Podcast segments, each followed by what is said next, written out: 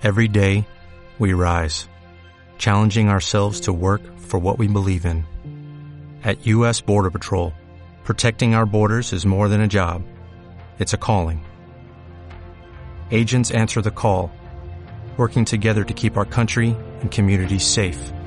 If you're ready for a new mission, join U.S. Border Patrol and go beyond.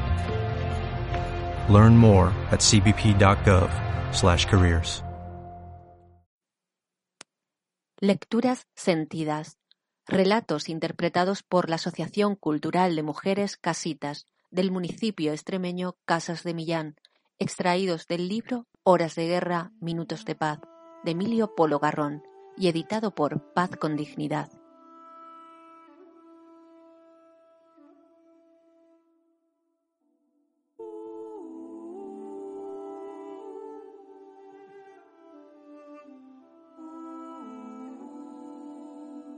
Alegría.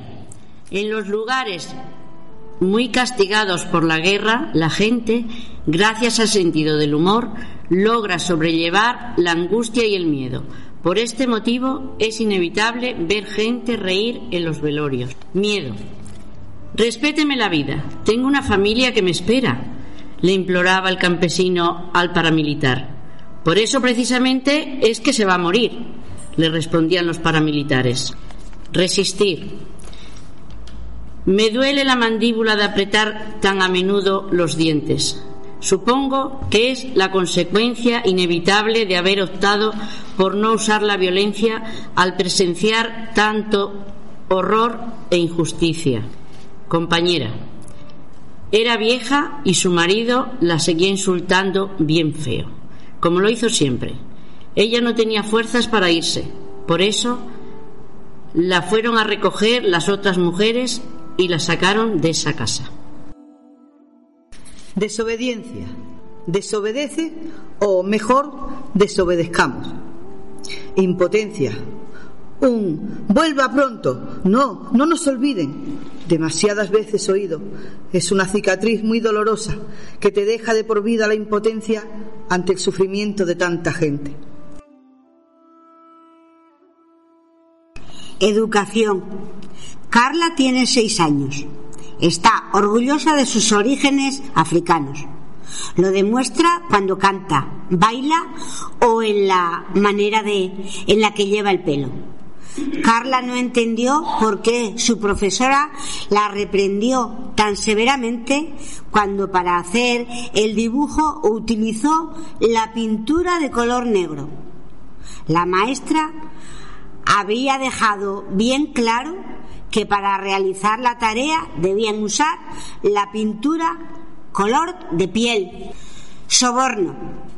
Consígame 100 personas que me vayan a votar y le ayudo con la niña que anda en la búsqueda de trabajo, le decía el político a uno de los asistentes del evento.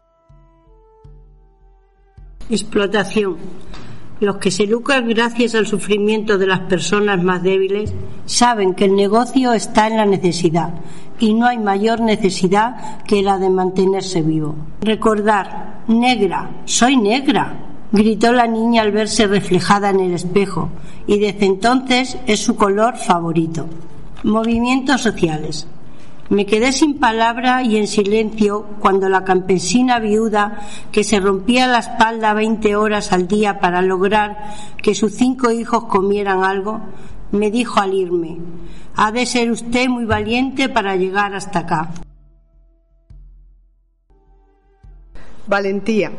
Tomar la palabra no es fácil para quien ha sufrido tanto, para quien le han quitado todo hasta las ganas de hablar decía la anciana, la anciana que alzó la voz en la reunión donde casi todos eran hombres. Aprender. Profe, ayúdeme. Estoy buscando en el diccionario las palabras adecuadas para describir la terrible angustia que padecemos en nuestras veredas y no logro encontrarlas, me dijo una, me dijo una campesina. Acoso. Le pregunté a la muchacha por qué había abandonado el proceso social. Profe, lo dejé porque el dirigente del movimiento político que tanto alzaba la voz para denunciar la desigualdad de clase y la injusticia me acosaba sexualmente. Me respondió. tristeza.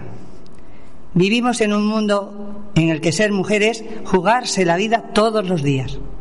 Me decía una estudiante a la que le gustaba mucho mi clase, pero tenía miedo de asistir porque debía regresar a casa ya siendo de noche.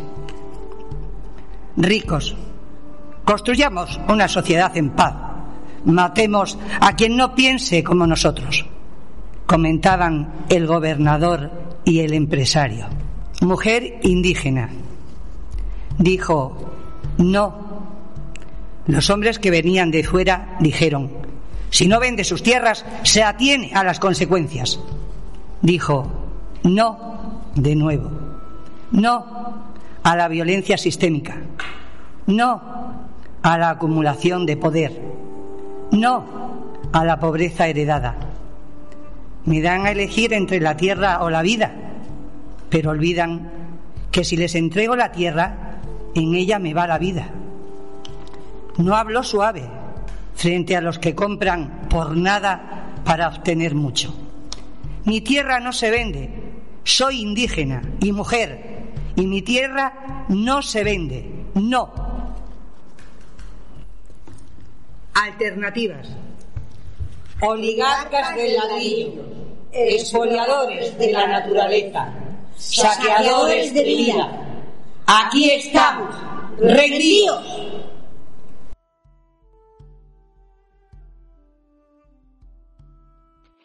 Este audio se enmarca dentro del proyecto Construyendo Sinergias desde Extremadura, fortaleciendo la red, tendiendo puentes para una ciudadanía global organizada en torno a la defensa de los derechos humanos y de las mujeres, financiado por la Agencia Extremeña de Cooperación Internacional para el Desarrollo AIXCID de la Junta de Extremadura y puesto en marcha en la comunidad autónoma por Paz con Dignidad.